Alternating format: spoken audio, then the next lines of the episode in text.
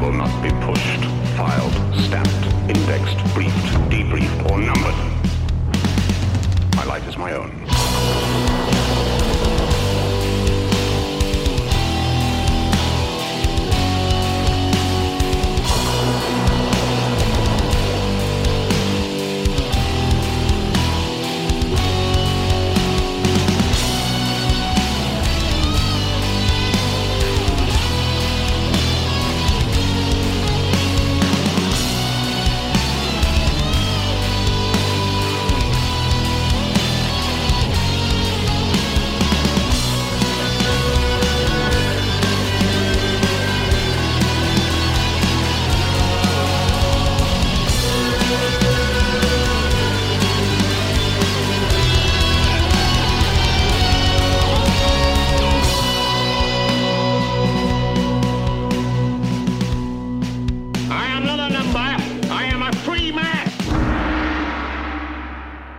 Hello tout le monde, j'espère que tout le monde va bien. Euh, bienvenue dans un nouveau podcast. Euh, J'ai un peu le souffle-court en ce moment parce qu'on arrive de faire une bonne euh, tournée de vélo, euh, moi et ma blonde. C'est une belle journée euh, aujourd'hui. Je sais pas quand vous allez écouter ce podcast-là. On va peut-être être en hiver, on va peut-être être en été, l'automne, je sais pas. Mais bref, c'est ça. Il faut profiter du, du bon temps quand ça passe. Euh, Aujourd'hui, j'ai encore, comme d'habitude, toutes sortes d'affaires à vous jaser. Euh, je ne sais pas si vous, vous, écoutez tous mes, chroniques de musique que je fais euh, à la radio. Euh, Il y a le lien sur mon Patreon. Vous pouvez les écouter avec le, RSS. Si, si vous vous abonnez, vous rentrez ça dans votre application Balados. C'est un peu ça aussi l'avantage d'être abonné au Patreon, c'est que tout ce que je fais...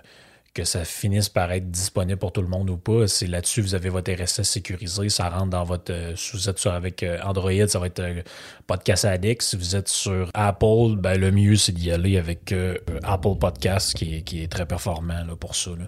Puis c'est ça, la semaine passée, ben, on était, on a commencé un feature il y a quelques temps sur les, les, les meilleurs musiciens, ou les, sais, c'est tout le temps un concept différent. Donné, on a fait les meilleurs guitaristes les meilleurs chanteurs, les meilleurs drummers. Et puis la semaine passée, c'était les meilleurs euh, bassistes. Puis moi, ben, vous savez que c'est mon instrument préféré depuis toujours. Je dirais peut-être avec le piano. Euh, je joue de la basse depuis j'ai une quinzaine d'années. Puis euh, c'est tout un instrument qui m'a fasciné, surtout quand ça a longtemps été un instrument qui était euh, cantonné au rôle de, de, de de, de vraiment d'accompagnement, là, tu sais, Donc, tu sais, c'était vraiment un, euh, un instrument qui était fait pour remplir, euh, disons, euh, donner de la présence au son, mais ça n'a jamais été un instrument de soliste, si on peut y aller comme ça. Puis mon top 5 que j'ai choisi, je, vais vous faire entendre à vous l'expliquer un peu, pour ceux qui l'ont manqué, c'est vraiment du monde qui ont sorti la, la base des, des boulamites, finalement, ils l'ont sorti du rôle secondaire qui, euh, qui était la sienne euh, avant cette époque-là. Donc, le premier, c'est John Entwistle des The Who.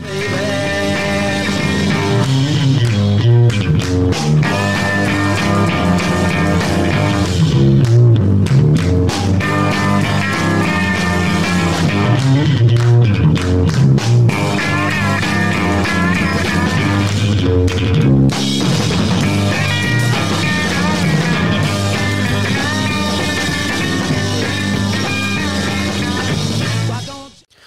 John Entwistle, c'est ça, c'est que ça a été quelqu'un que, en 1965, The Who sort son premier album, et puis ça a vraiment marqué l'histoire de la musique avec justement cette chanson-là, entre autres My Generation, parce que euh, à l'époque, on a ben, les Beatles qui sont très présents, on a les Rolling Stones qui le sont aussi, on a quelques autres groupes comme Jefferson Airplane qui arrivent, euh, Cream, je pense que ça va être un petite affaire après où on est dans le début. Euh, et de où eux autres arrivent en 65 comme une tonne de briques avec justement la, la base mise vraiment à l'avant, justement avec les, des solos comme ça de, de John Entwistle euh, en plein milieu d'une tonne. Mon autre choix, c'est Larry Graham. C'est un bassiste afro-américain qui a joué dans, dans un band qui s'appelle The Sly euh, The Sly and the Family, quelque chose comme ça. C'est surtout un musicien de studio qui a avec plein d'artistes de jazz un peu partout. Puis lui, c'est lui qui a inventé le slap, la technique du slap. Pour ceux qui connaissent des bands comme Primus, comme plein d'autres, Larry Graham, on dirait presque s'il faisait du Primus avant que ça existe.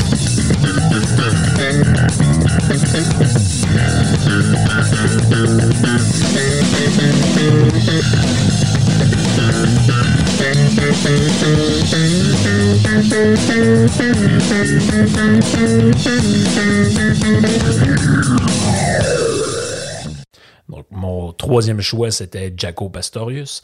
Donc, Jaco Pastorius, j'ai fait même un, hommage à lui dans un de mes plus vieux podcasts. Je me souviens plus exactement à quand, mais j'avais fait un bout de musique sur, euh, lui, son histoire, le film, euh, justement, qui a été fait euh, sur lui, où on voit son, fils, Félix, on voit un peu son histoire.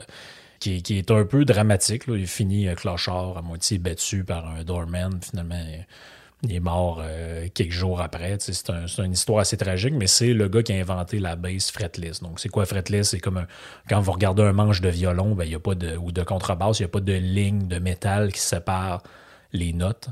Et euh, dans les instruments électriques, traditionnellement, la guitare, euh, la basse, il, y en avait. lui, il a eu l'idée de dire ah, je vais faire comme une contrebasse, je vais enlever les frettes, puis ça complètement changé, parce qu'une contrebasse, ben, c'est pas électrique, c'est amplifié, mais c'est pas électrique. Donc lui, il, il, est arrivé avec un nouveau son.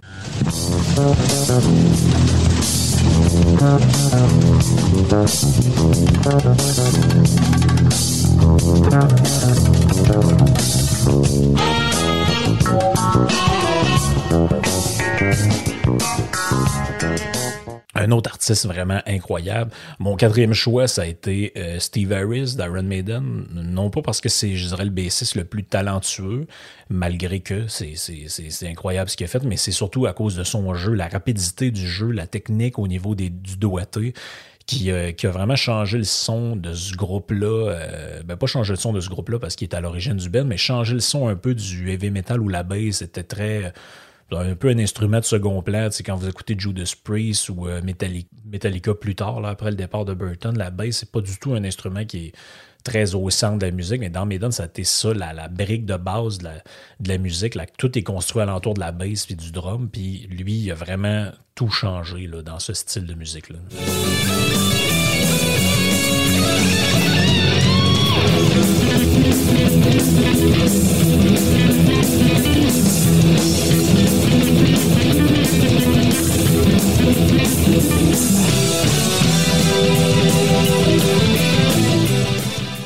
Quatrième, mon cinquième choix, pas très original, ça demeure Lee de Rush pour sa virtuosité.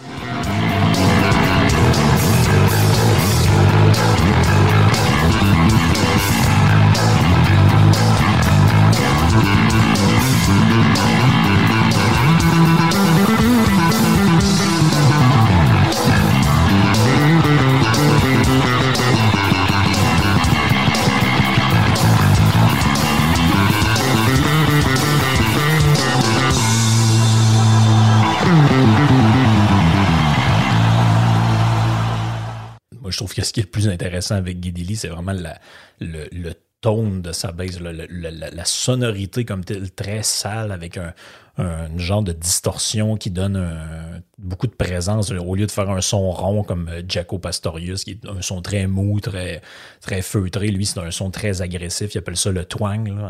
En, anglais, c'est la, résonance des cordes au niveau du manche, le côté un peu métallique du son. C'est ça qui donne vraiment quelque chose, euh, je pense, d'intéressant dans son cas.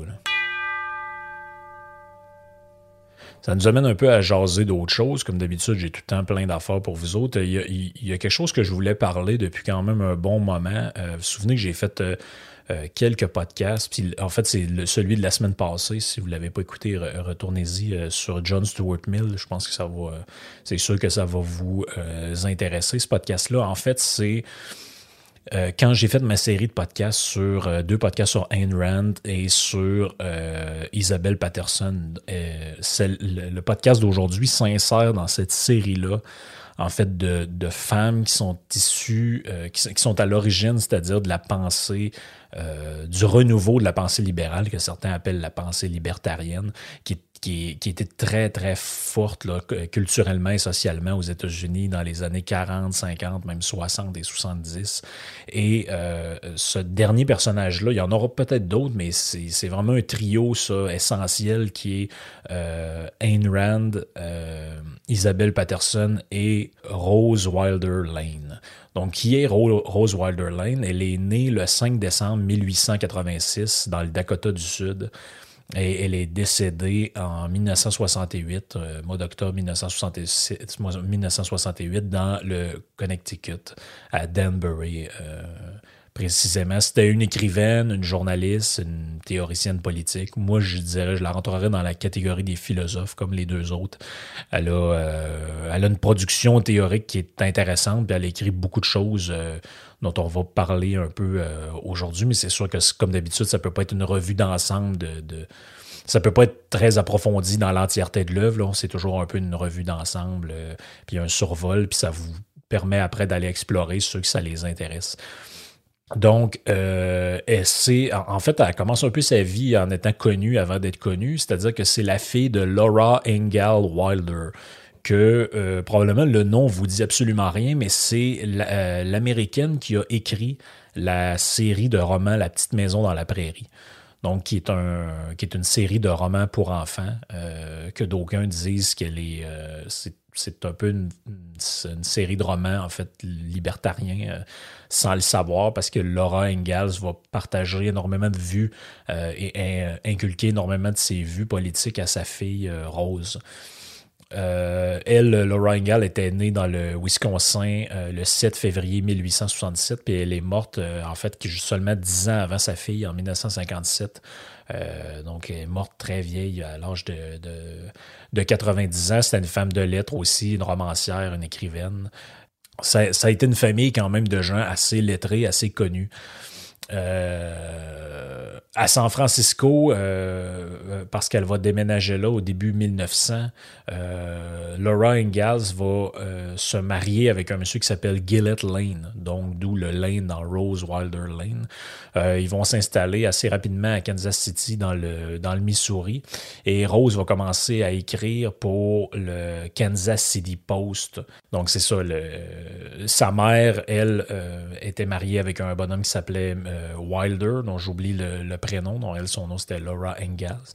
Donc Rose Wilder Lane porte le nom de famille de son père et de son mari.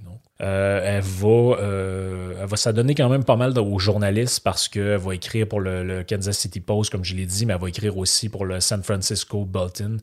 Euh, elle va même faire des entrevues avec Charlie Chaplin, Henry Ford et d'autres personnages quand même assez connus de, de l'époque.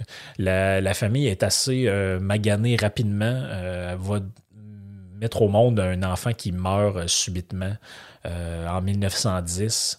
Et euh, ça va. Euh, le couple était assez bien parti, Rose et Gillett, mais finalement, après neuf ans de vie commune, ils vont divorcer en 1918. On, les gens qui sont proches d'eux vont raconter que les, cette mort-là de, l'enfant jeune va les avoir marqués, puis ils ne seront jamais capables de passer par-dessus ça.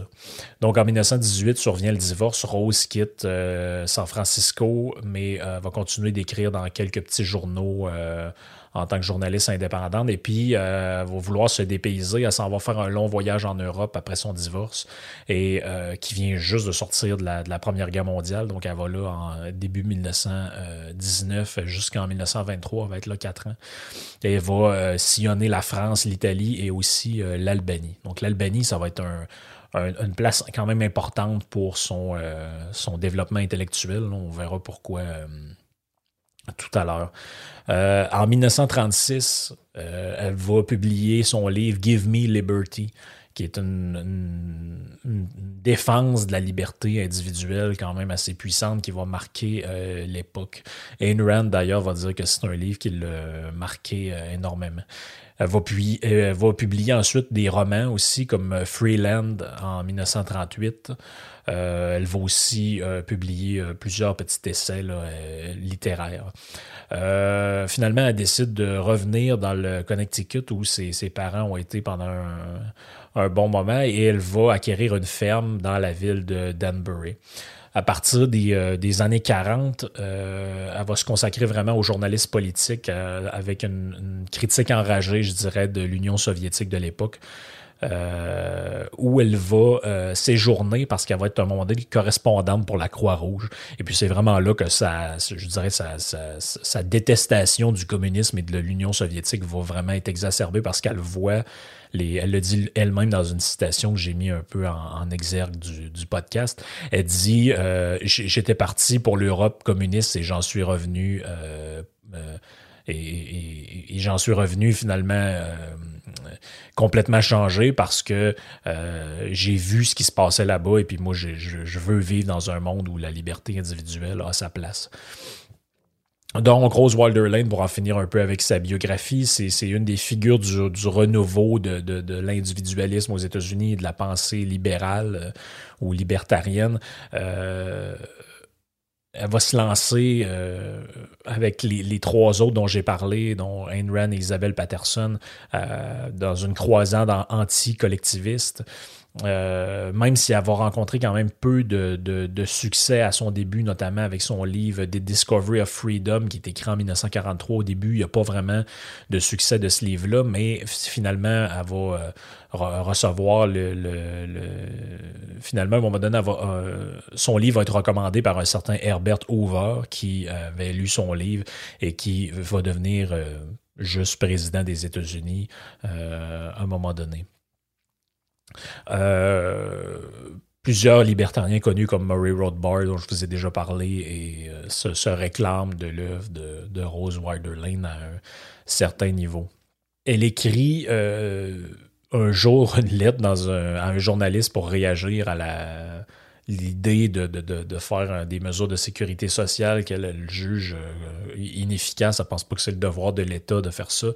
Et elle dit qu'à un moment donné, le journaliste fait une plainte contre elle, puis elle, reçoit une visite du FBI chez eux qui la, la menace de laisser ce, ce journaliste-là euh, tranquille. Et elle écrit un article qui s'appelle What is, What is this the Gestapo? Point d'interrogation dans lequel elle va dénoncer le manque de liberté d'expression qui euh, sévissait à l'époque. Euh, à un moment donné, a dit plus tard dans sa vie, moi j'ai plus envie d'écrire, j'ai décidé que je faisais plus de livres parce que je veux pas que mes impôts financent les politiques du New Deal.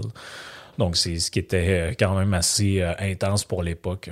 dans son texte, parce qu'on vient au texte comme tel, qui est, comme je vous ai dit,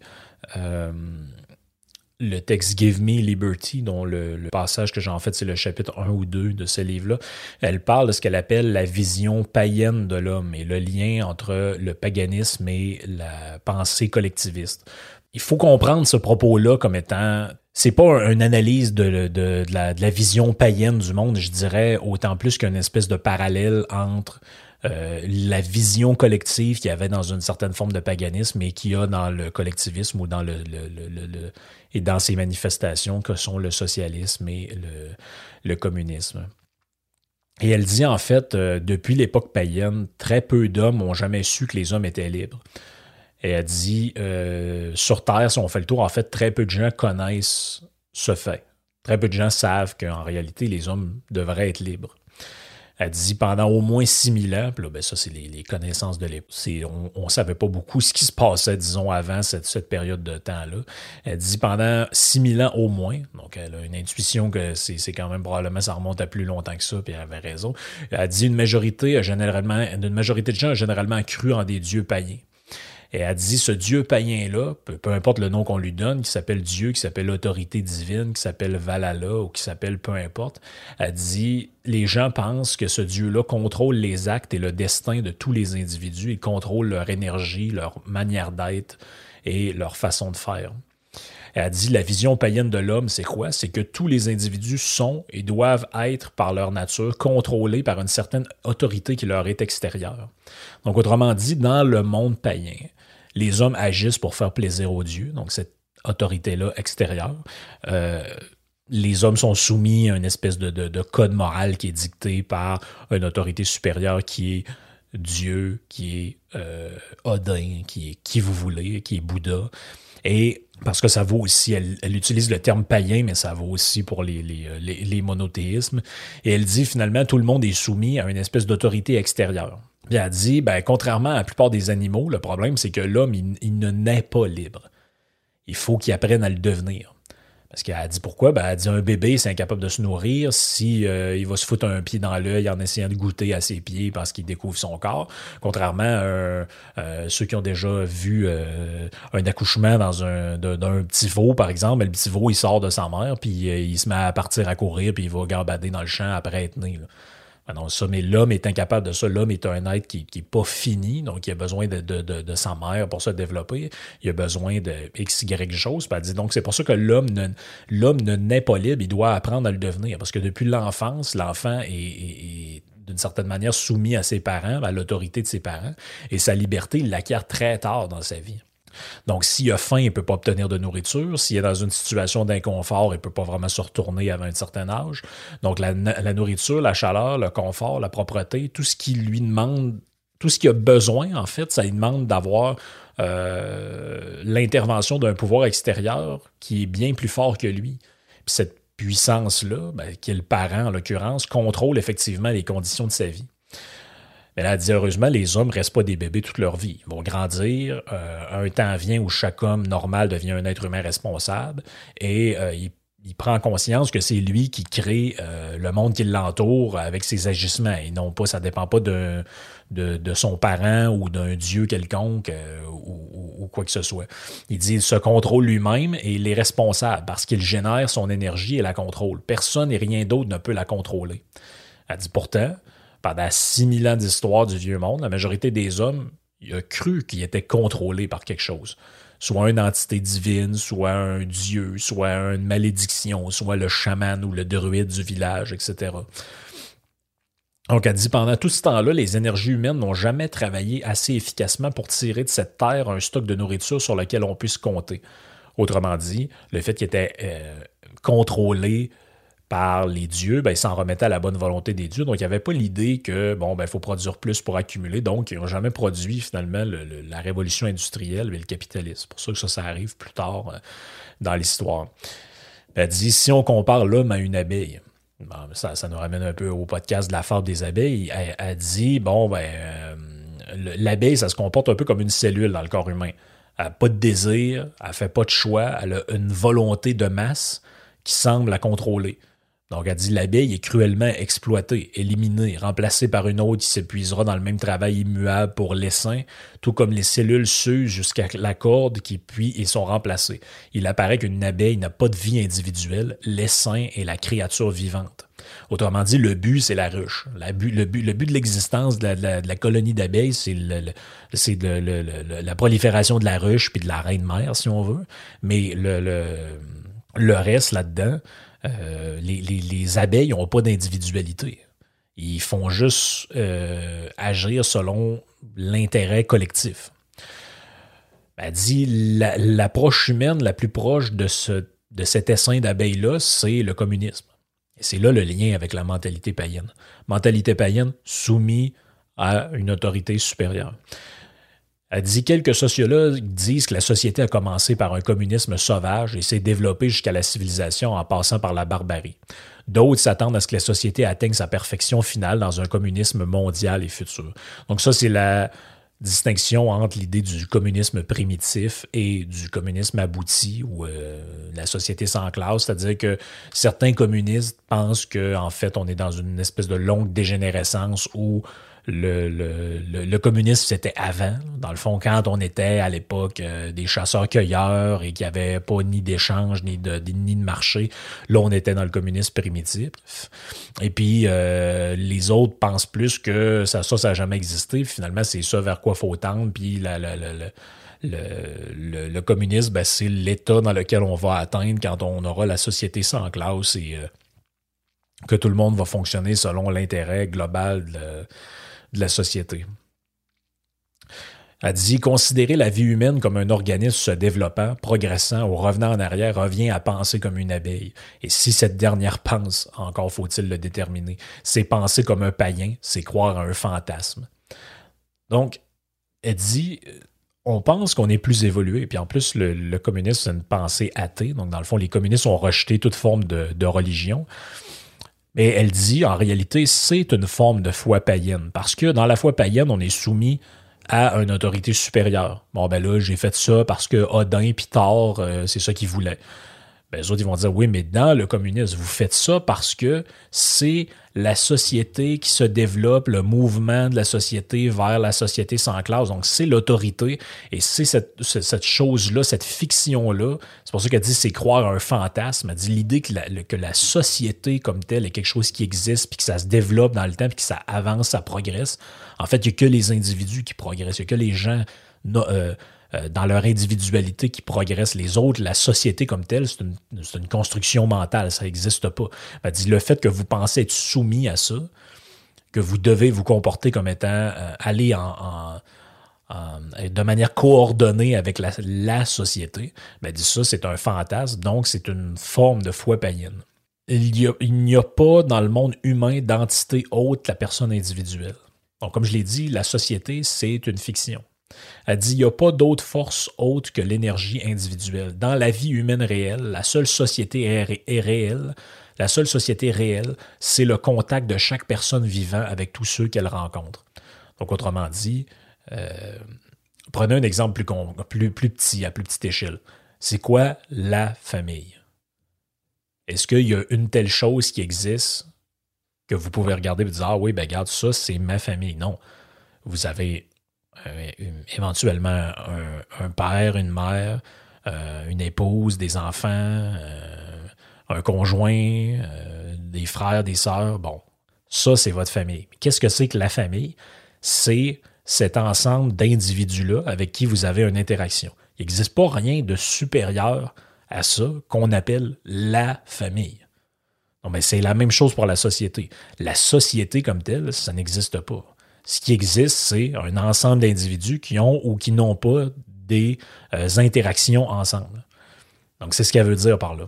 Elle dit Pour autant que la société ait une quelconque existence réelle, elle n'existe que quand un garçon rencontre une fille, quand M. Jones téléphone à Mme Smith, quand Robinson achète un cigare, quand l'automobiliste s'arrête à la pompe pour faire le plein, quand le membre d'un groupe de pression donne un pourboire à quelqu'un, quand il rencontre un congressiste et ce dernier vote sa loi, quand le postier dépose votre courrier, quand les patrons des ouvriers discutent d'une grève, quand le chapelier apporte un nouveau chapeau et quand le dentiste dit ouvrez plus grand s'il vous plaît.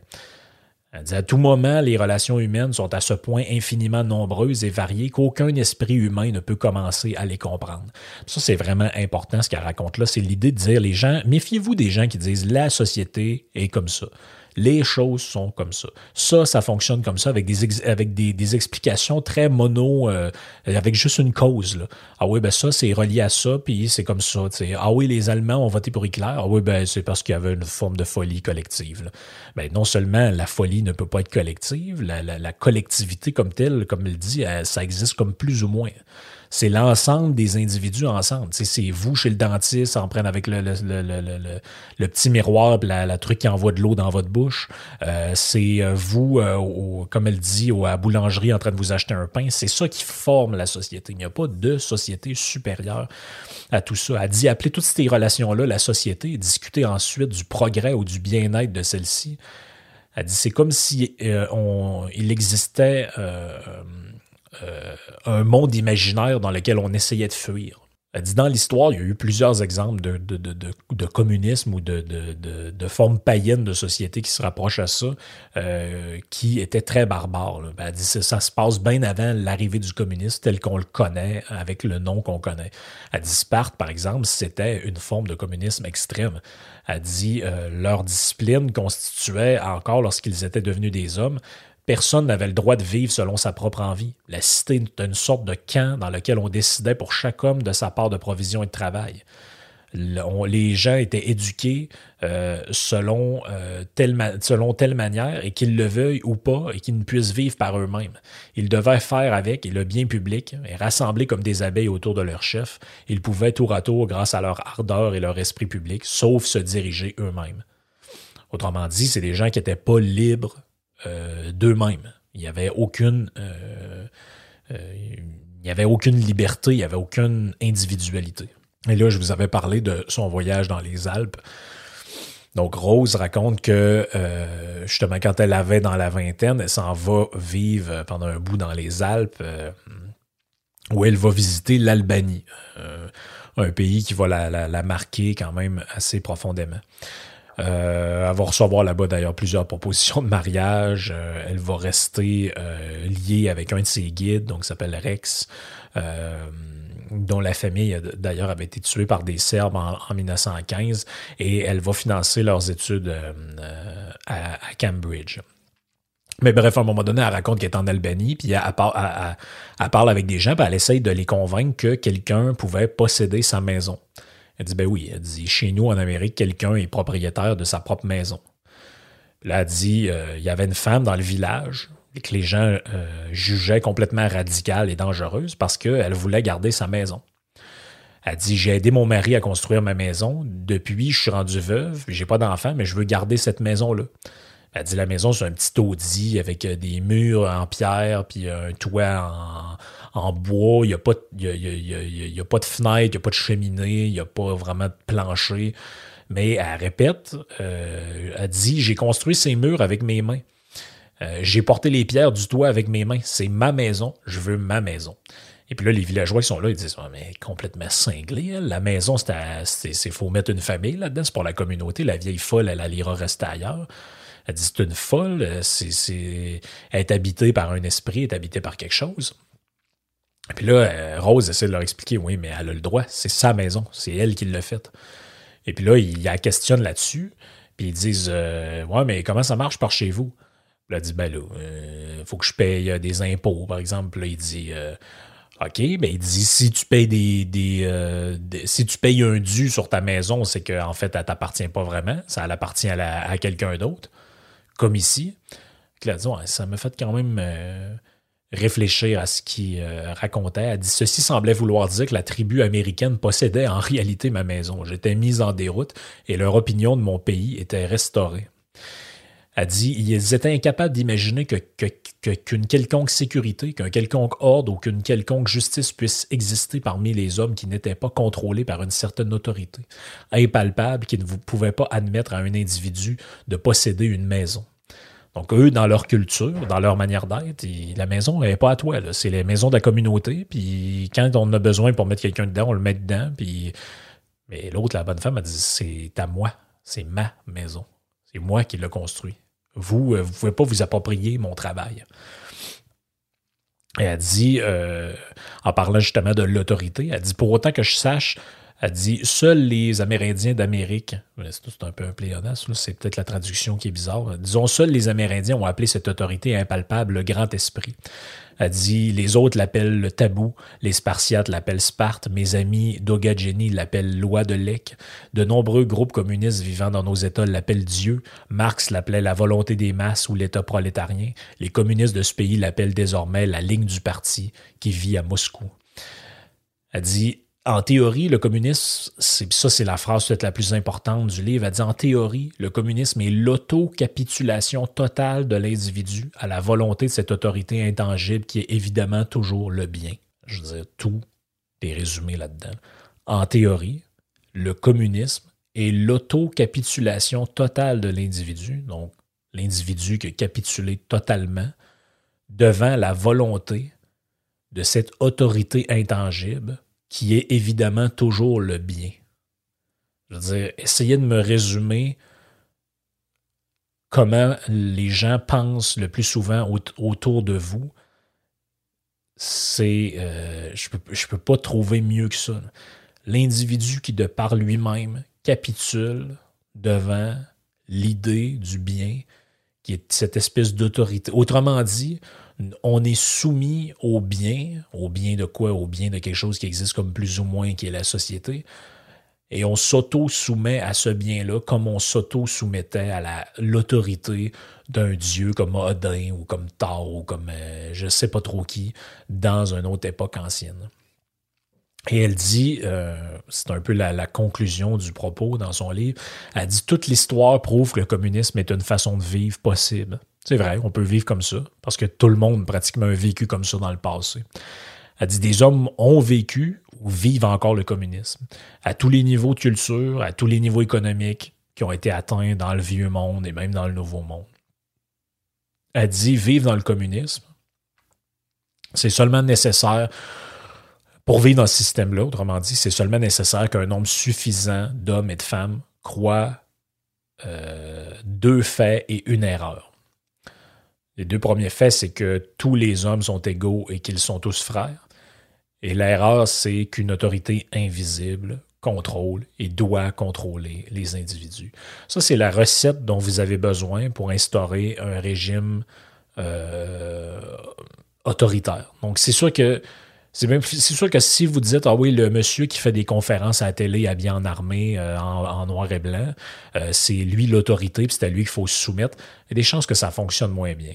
Mais si l'autorité auquel il faut se soumettre c'est le bien commun la santé euh, l'intérêt collectif le bien-être, le progrès. Le progrès, en fait, agit comme, comme ça là-dedans. Ça, c'est peut-être le seul point où je pourrais être d'accord avec les, les, les, les tenants de la décroissance, c'est que le progrès, en fait, est devenu à un moment donné une religion. Eux, eux le problème, c'est qu'ils s'attardent au progrès économique qui, à mon sens, est nécessaire.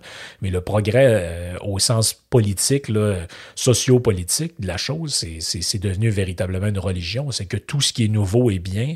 Et si vous vous embarquez pas là-dedans, c'est que vous devez presque être exclu de la communauté. Donc, ce qui ce qui me fait penser un peu au podcast que j'avais fait sur les boucs émissaires de, la théorie de René Girard, où finalement, la, foi païenne, c'est se soumettre à cette, à cette autorité intangible-là, qui en l'occurrence serait le progrès. Et celui qui ne se soumet pas au progrès est désigné comme bouc émissaire de la société. Et la société, pour renforcer son sentiment commun communiste, ça nous ramène à ça, exclut de la sphère de la respectabilité ou exclut carrément de la société le, euh, euh, celui qui a remis en cause l'autorité invisible. Et comme je l'ai dit, cette autorité-là, c'est les, mots de Rose Wilderland, est évidemment toujours le bien. Donc ça, je veux dire, c'est euh, c'est la phrase la plus importante qui, a été dit par cette femme-là. Elle a écrit plein de choses, elle a fait plein de choses, Rose Wilderland, mais cette idée-là de mettre de l'avant le fait que c'est en fait les individus sont coupables de quelque chose là-dedans, sont coupables de croire qu'il existe autre chose que eux-mêmes et les relations qu'ils entretiennent entre les autres, et sont coupables de s'auto-soumettre à cette autorité-là. Autrement dit, euh, ben, c'est un peu comme euh, c'est un peu comme quelqu'un qui dit ouais, mais moi dans ma famille c'est mal vu que euh, qui ça dans ma famille? Si tu creuses, c'est toujours ouais, ma mère là. Ou euh, ouais, c'est mon père qui a dit qu'il n'aime pas ça quand je fais ça. Donc, c'était pas ta famille. Donc, on se cache derrière des abstractions pour éviter de voir la réalité. Comme, elle, comme je reprends les mots qu'elle disait tout à l'heure. Appeler toutes ces relations à la société et discuter ensuite du progrès ou du bien-être de la société, c'est fuir la réalité pour un monde imaginaire. Mais ça, ça s'applique à la société, mais ça s'applique à la famille, ça s'applique à toutes sortes de réalités qu'on pense exister ou qu'on croit ou disons qu'on se cache derrière ça. Mais au final, je pense, que c'est peut-être ça l'intérêt premier du propos de Rose Waterland, c'est d'essayer de finalement, c'est que celui qui veut sortir de cette mentalité-là, de, cette, de, ce, communisme primitif-là ou de cette foi païenne, ou appelez ça comme vous voulez, euh, il faut que vous réalisez en fait que vous êtes des individus, vous valez quelque chose en vous-même. Vous n'avez pas besoin, votre valeur ne dépend pas de la société, ne dépend pas de la famille, ne dépend pas des autres, ça dépend de ce que vous faites. Ça dépend des interactions que vous avez envers les autres et ça dépend de euh, vos actions. C'est carrément ça. Parce que sinon, ben, on fuit dans un monde imaginaire, sinon on auto-capitule devant la volonté de l'autorité intangible. Ben, ça va être le progrès, le bien, la santé finalement, ben, c'est un peu comme ça qu'on finit toujours par vivre dans une certaine forme de collectivisme euh, carrément insupportable. Donc, ça fait le tour pour moi pour ce podcast-là. Essayé de le faire le plus concis, précis. C'est quand même pas, pas, pas si simple que ce que je te raconte. Celui dont on a parlé. J'espère que ça vous intéresse. J'espère que ça vous intéresse sur lequel euh, je risque de revenir